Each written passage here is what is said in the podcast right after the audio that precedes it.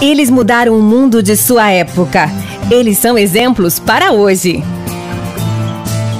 E aí, galera do Destrave, tudo bem com vocês? Meu nome é Mayara Mendes e estamos em mais uma semana para falar sobre a história de Santos. Nessa semana, eu vou falar sobre a história de Santa Clotilde. A santa que lembramos nesse dia marcou a história política cristã da França, já que era filha do rei Ariano. Santa Clotilde nasceu em Leão, na França, no ano de 475. Ao perder os pais muito cedo, acabou sendo muito bem educada pela tia, que a introduziu na vida da graça.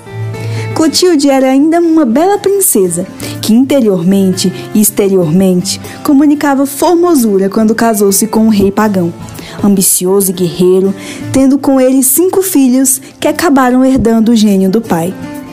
Como Rainha Clotilde foi paciente, caridosa, simples e, como mãe e esposa, investiu tudo na conversão destes que amava de coração, por amor a Deus.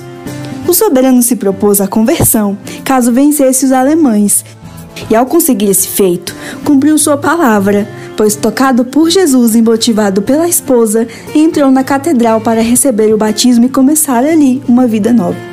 O esposo morreu na graça, ao contrário dos filhos, revoltados e mortos a espadas em guerras. Dessa forma, Santa Clotilde mudou-se e empenhou-se nas obras religiosas e ajudou na construção de igrejas e mosteiros, isso até entrar no céu em 545. A fama de sua santidade propagou-se por toda a França, sendo autorizado pela Igreja o culto em devoção à santa. Sua memória tornou-se um exemplo para o mundo católico e Santa Clotilde passou a ser venerada no dia de sua morte. Santa Clotilde, rogai por nós. É isso, galera. Até o próximo programa e até a próxima semana. Tchau!